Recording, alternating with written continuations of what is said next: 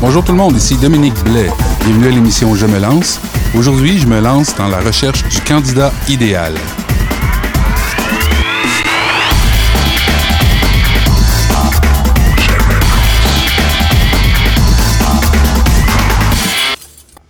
Trouver le candidat idéal pour un poste, c'est quelque chose de vraiment pas évident. Heureusement, j'ai eu la chance de discuter avec Nicoletta Caroline et ça me fait plaisir de vous partager notre discussion. Nicoletta, est-ce que tu nous ferais plaisir de te présenter? Euh, bonjour, je suis Nicoletta, réalisatrice de rêves professionnels et de bonheur, euh, en ayant dans mon bagage euh, un peu de psychologie, un peu d'employabilité et de ressources humaines. En fait, je n'aime pas les titres. je suis ici seulement pour discuter aujourd'hui avec vous sur le, le recrutement et les points importants. Bon, alors Nicoletta, je me lance dans la recherche du candidat idéal. As-tu des petits trucs à nous donner? Oui, bien sûr. On sait très bien que recruter coûte très cher et ça coûte cher en temps, en argent, en espoir, en énergie, en confiance et en crédibilité. Euh, c'est sûr que capter le bon talent, c'est lui qui va s'épanouir, euh, qui grandira et contribuera à la performance de notre euh, organisation. C'est pas une opération sans risque, premièrement, et il y a plusieurs acteurs dans ce jeu-là et un nombre d'éléments qu'on doit prendre en considération. Parce que, premièrement, on doit poser les bonnes questions, on doit utiliser les bons outils, euh, les, choisir des bons indicateurs et mettre en place la bonne stratégie. C'est quoi ça, la bonne stratégie? Ben, premièrement, on va commencer avec le bon timing. Qu'est-ce que ça veut dire le bon timing? Et anticiper et savoir être réactif. Anticiper euh, en amont acquisition de nouveaux talents. Donc, on ne peut pas attendre à la dernière minute. On doit savoir euh, euh, nos nouvelles euh, projets. Euh, quand on a besoin de créer un nouveau service et de combien de personnes on va avoir besoin pour combler tous, ces, tous ces besoins organisationnels. Euh, savoir être réactive, euh, ça veut dire euh, recruter et prendre la bonne décision sur les bonnes personnes. Euh, on doit mobiliser les acteurs concernant le processus de recrutement.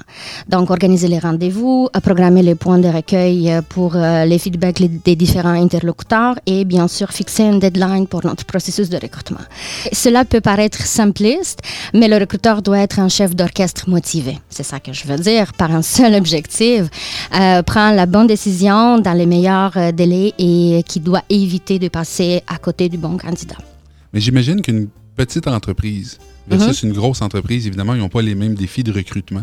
Oui. Mais si, par exemple, moi, je suis... Euh, un travailleur qui vient de me démarrer une petite entreprise, là, peu importe le domaine, et que là, j'ai besoin, je ne sais pas, moi, par exemple, d'une réceptionniste. Oui. Euh, comment, comment je peux me. Sur quoi je me base, en fait, pour euh, recruter la candidate ou le candidat que je veux avoir là, à ce poste-là? Mais premièrement, euh, tu dois savoir quelles sont les, les compétences que tu cherches. Euh, rédiger la, la, bonne description de poste, préciser qu'est-ce que tu cherches. Pour trouver la bonne personne pour un poste, euh, l'offre d'emploi doit avoir un objectif, les exigences, la responsabilité qui soit très très claire décrite pour que on crée pas une sorte de frustration pour la personne. Euh, ça arrive très souvent que les euh, les entreprises vont vont survendre leur euh, leur poste en disant que ben, vous allez faire des euh, des vous allez avoir des tâches euh, par exemple de gestion ou des tâches de administrative, mais euh, s'avère que c'est un, c'est un poste très simple. Alors, important est d'être attentif à ce qu'on écrit dans notre description de poste. Premièrement, euh, on ne doit pas oublier que le processus de recrutement, c'est un processus agile. Alors, on s'adapte à fur et à mesure à tout ce qu'il peut arriver pendant le recrutement. Donc, comme je disais, rédiger des descriptions des postes, c'est important euh, et on doit se poser la bonne question. Trop souvent, les descriptifs de postes ne mettent pas assez en valeur les compétences qui feront la différence et euh, on détaille les aspects techniques, l'expérience, euh, les compétences acquises, les connaissances, euh, mais au niveau des compétences égales, qui fait la différence? C'est ici le point, euh, la situation critique. Euh, on doit se poser la question, quelles seront les compétences qui permettront à notre futur collaborateur de performer en entreprise? Et euh, bien sûr que j'aime toujours parler de la valeur ajoutée. Et dans ce cas-là, la valeur ajoutée d'une candidat qu'on qu'on embauche vient avec les compétences, en anglais on dit les, les, soft skills ou les compétences douces. Et pour pouvoir pouvoir se concentrer sur ce type de compétences, on se pose la question. Et euh, on a besoin d'un esprit entrepreneurial, euh, un raisonnement créatif, que la personne a un raisonnement créatif, euh, que la personne a un goût pour innover ou que la personne a un talent relationnel. Dis-moi, Nicoletta, est-ce que tu pourrais me faire une distinction entre les compétences prioritaires et les compétences secondaires? Oui, bien sûr. Une erreur que l'on est tenté de faire est de très souvent de recruter un employé parfait. Oh, je peux te dire qu'un employé parfait n'existe pas. C'est pourquoi une bonne approche de recrutement est de classer les compétences en fonction de priorités requises par le poste. On a les compétences prioritaires, donc sont celles nécessaires à réaliser le travail, comme sont les compétences techniques, les connaissances. Et on a les compétences secondaires, sont en fonction de votre vision de l'entreprise et de votre vision de l'évolution de poste. Par exemple, si vous pensez exporter d'ici euh, huit mois aux États-Unis, c'est sûr qu'il peut être intéressant d'ajouter une compétence secondaire d'une euh, commerciale euh, qui maîtrise bien la langue anglaise, par exemple. Dans le domaine où moi je travaille, c'est depuis des années, c'est dans le domaine plus culturel. Donc la musique, le cinéma, etc. Et c'est toujours une bonne question, ça. À quel endroit on peut afficher nos, les postes? Où vous voulez. Où on veut. oui. Euh, bien sûr, avoir une belle description de poste n'est que le début euh, d'embaucher le bon candidat. Euh, mais il faut aussi afficher l'offre d'emploi aux bons endroits et sur les bonnes plateformes. Je vous recommande premièrement d'aller de faire un masse de recrutement social. Ça va très bien. Les gens sont très actifs sur les, sur les réseaux. je parle, quand je dis recrutement social, ça veut dire les médias sociaux, le LinkedIn, section carrière, euh, les offres d'emploi de LinkedIn payantes, qui, qui, est aussi une possibilité, euh, la page de carrière euh, de votre site, si vous l'avez, et le Facebook. Et sur Facebook, j'imagine que je m'attaquerai un petit peu plus à des groupes, hein? à, des, à des groupes déjà existants, comme par exemple des groupes de réalisateurs ou des groupes... Oui. Oui, aussi sur LinkedIn, c'est la même euh, c'est la même approche. Vous pouvez vous attaquer à des groupes sur LinkedIn et Facebook. Et est-ce que je favorise du contact direct? Si par exemple je vais dans un groupe sur Facebook est-ce que moi, en tant qu'employeur, c'est préférable d'aller chercher les membres et les, approcher directement ou plutôt d'envoyer une offre au groupe en espérant qu'eux l'affichent? Euh, Est-ce que ça va être pour vous vraiment facile d'approcher chaque membre? Est-ce que vous avez toute leur histoire? Est-ce que vous voyez tout son parcours? Non. Je vous suggère plus d'aller faire une offre générale et après faire le tri des candidatures qui vont euh, réagir à votre offre. Oui, je demandais ça parce que souvent dans les groupes, la façon que ça fonctionne sur Facebook, c'est que même si euh, le groupe affiche un truc, c'est pas l'ensemble des membres qui vont voir. Donc, mhm. si par exemple, ils ont 4000 personnes qui les suivent et que là, ils affichent un truc, peut-être que ça va être 800 ou 500 ou 400 personnes qui vont avoir la chance de voir le post. Oui. Donc, c'est pour ça que je disais, si on est capable d'aller voir les membres, euh, c'est sûr que là, c'est plus de travail, mais peut-être que c'est plus de qualité parce qu'il faut prendre le temps quand même d'aller vérifier chacun des membres. C'est sûr que 4000, c'est long. Mais c'est peut-être une combinaison des deux qu'il faut faire. Mais ça peut, ça peut aller avec une combinaison des deux, mais en même temps, euh, est-ce qu'on on est sûr que cette personne est ouverte à une nouvelle opportunité? Et à des nouveaux défis? aussi. Donc, si on lance, peut-être on peut lancer euh, une offre d'emploi générique, puis après aller plus en détail euh, en contactant les candidats qui sont intéressés. Oui, oui, oui, je vois. Mhm. C'est une, bonne stratégie. Sinon, euh, une autre approche, bien sûr, vous pouvez aller placer votre offre sur les sites d'emploi, les plateformes d'acquisition de talents, que ce soit Indeed, Monster, Career Builder, Neovo. Il y a plusieurs, la liste est infinie, mais mon conseil est assurez-vous simplement de trouver la bonne plateforme pour obtenir les bons candidats. Ça va être plus ça. Ben, je, vais, je vais prendre ton conseil. euh, un autre, un autre aspect qui est important pendant le recrutement, vous, vous devrez, vous êtes pratiquement obligé de voir loin. Parce que sinon, euh, on va embaucher une personne qui a des compétences techniques très solides, euh, mais qui ne va pas pouvoir répondre à nos besoins organisationnels d'ici quelques mois. Donc, mettez accent sur euh, les compétences secondaires dont vous aurez peut-être besoin dans le futur de ces candidats-là. Si votre entreprise est en phase de croissance et que d'autres recrutements pourraient avoir lieu, ben, prévoyez cette évolution dans votre recrutement. Comme je disais auparavant, ne survendez pas le poste pendant le recrutement. Ça, c'est un point parce que sinon, ça peut créer des points de frustration tant entre vous et le, candidat et votre employé. Euh, un autre point euh, aussi important, je veux dire que c'est en 100%, c'est le qu'on doit associer l'équipe au recrutement. Pourquoi? Euh, on oublie souvent qu'une entreprise, c'est un système. C'est comme un corps. Et tout nouveau recrutement modifie le système, notamment la cohésion d'équipe euh, existante, parce que les gens ils vont se demander c'est qui, comment, est-ce que c'est moi qui va, euh, qui va perdre le job s'il embauche un réceptionniste et la réceptionniste est déjà en place? Donc, lorsque vous prévoyez un nouveau recrutement, communiquez avec votre équipe. C'est, si vous pouvez aussi euh, les, euh, les impliquer dans le, dans, le, dans le recrutement, associer l'équipe à ce recrutement-là aussi. Je vais vous donner un exemple. Euh, Google, c'est, c'est les, les équipes qui, qui embauchent c'est les membres d'un département qui embauchent. Donc, l'entrevue de base est passée par une personne RH et le deuxième entrevue, c'est pas le directeur, c'est pas le superviseur, mais c'est l'équipe qui, euh, qui évalue le candidat. Oui, je crois que c'est une bonne technique. Euh, mais quand même, c'est des grosses organisations. Là.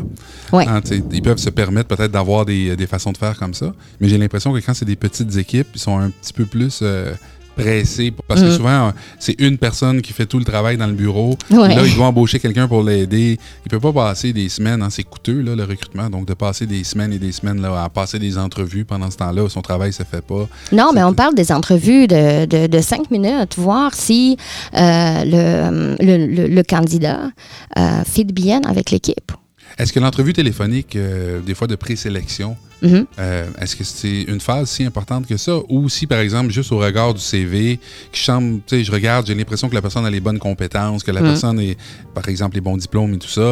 Est-ce mmh. que je devrais le convoquer directement en entrevue ou je ferais mieux de faire une présélection? Je vous conseille de faire une présélection. C'est très important parce que le CV n'est qu'un papier. Et c'est très souvent qu'on va, on va écrire des choses. Non, je dis pas que les gens mentent sur leur CV. Ça arrive oui. qu'on trouve euh, euh, des petites euh,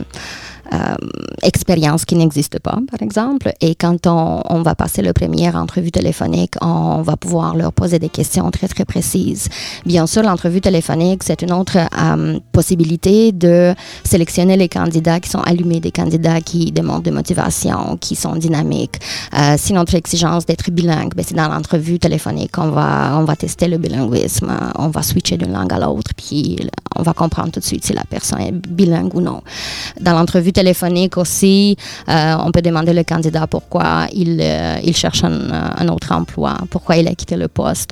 Et tout de suite, on va comprendre si on veut rencontrer ce candidat euh, en personne ou non. Parce qu'une entrevue en personne, ça prend du temps, ça prend de l'organisation et c'est des ressources. Et on sait que le recrutement coûte très, très cher. 5 à 10 000 dollars pour un secrétaire. Mais si on va plus loin à recruter un cadre, un directeur, par exemple, c'est à partir de 12 jusqu'à 30. Ça dépend de la compagnie, de la grosseur et tout. Et quand on parle du prix que ça coûte pour recruter une personne, est-ce que ça, ça comprend euh, sa formation initiale ou on parle uniquement de, de, de trouver le candidat? Là? Je vous dirais qu'une grosse partie euh, va être de trouver le candidat. Euh, si on va commencer à afficher sur toutes les, les plateformes euh, de, de, recrutement, euh, un abonnement sur Indeed, ça coûte de l'argent, sur LinkedIn, ça coûte de l'argent. Après, c'est l'argent qu'on le transfère dans le temps que la personne fait la description de poste, qu'il affiche, qu'il fait le tri des candidatures, de, le, le, tri de CV, bien sûr, euh, les appels téléphoniques et après l'entrevue. Donc, on peut dire qu'une bonne préparation, là, oui. hein, autant au niveau du processus de recrutement que, que de l'embauche même. Donc, euh, on peut économiser beaucoup d'argent en se préparant convenablement, là, puis en étant euh, vraiment à l'affût de toutes les façons de faire. Donc, par, par exemple, avec l'utilisation des médias sociaux, parce que là, il n'y a pas de frais, donc on peut euh, évidemment sauver peut-être des étapes ou sauver, euh, sauver de l'argent, là. Oui, aussi en ce moment-là, je, je vais prendre la, partie, l'autre côté euh, des, chercheurs d'emploi. Je leur dis très souvent, allez rapprocher les entreprises, parlez à la personne clé dans l'entreprise parce que vous lui faites sauver de l'argent. Quand je viens me présenter, je dis, je suis intéressée par votre entreprise, voici ce que j'ai. Euh, je peux demander une rencontre d'information ou je peux demander tout de suite une un, un entrevue à l'employeur. Eux, ils sont très contents parce que, notamment, je les fais euh, épargner de l'argent. Donc, Nicoletta, dis-moi, si je reçois des tonnes de CV, hein, par exemple, mm -hmm. j'ai envoyé des offres partout, puis je reçois 45 CV, moi je les regarde, puis bon, au premier abord, là, ça a l'air tout correct ou à peu près correct. Mm -hmm. Comment je fais un tri là-dedans? Là? 45 CV, c'est pas beaucoup. je te dirais 200 CV, s'il t'arrive quoi faire, ben, pas de panique. Euh, premièrement, regarde le CV qu'il il doit être lisible sur le fond et que sa forme ne doit pas euh, choquer. Vu plusieurs CV. Euh, un exemple, euh, un CV qui était parfumé. Et moi, malheureusement, je suis allergique au parfum. un CV qui avait des petites fleurs, un CV qui, qui était signé ou non. On garde le simple. Le CV doit être lisible, clair et euh, toute l'expérience doit être en rapport avec le poste qu'on convoite. Pour classer euh, les CV, je te donne un truc. Euh, on peut le classer en trois catégories. C'est très, très simple. Ceux qui te conviennent bien, tu fais CV++. C'est-à-dire que le candidat, euh, ces candidats-là, tu veux le convoquer, que ce soit en entrevue téléphonique ou en personne après. Ceux qui sont à peu près ciblés, donc euh, dans quel demeure cependant un point d'interrogation ou CV plus moins. Et ceux qui ne conviennent pas du tout, ou CV moins moins. Commence par l'élimination, les CV qui te conviennent moins moins. Les CV poubelles, ça. Je n'aime pas les CV poubelles. OK. Euh, L'objectif final est que tu dois arriver à sélectionner 8 à 12 personnes pour un entretien. Ne choisis pas plus que 12. Sinon, tu ne vas pas avoir le temps et ton recrutement, ça va durer plusieurs euh, semaines et mois. Et, et, et, ça, c'est un autre aspect qui nous fait perdre les bons candidats.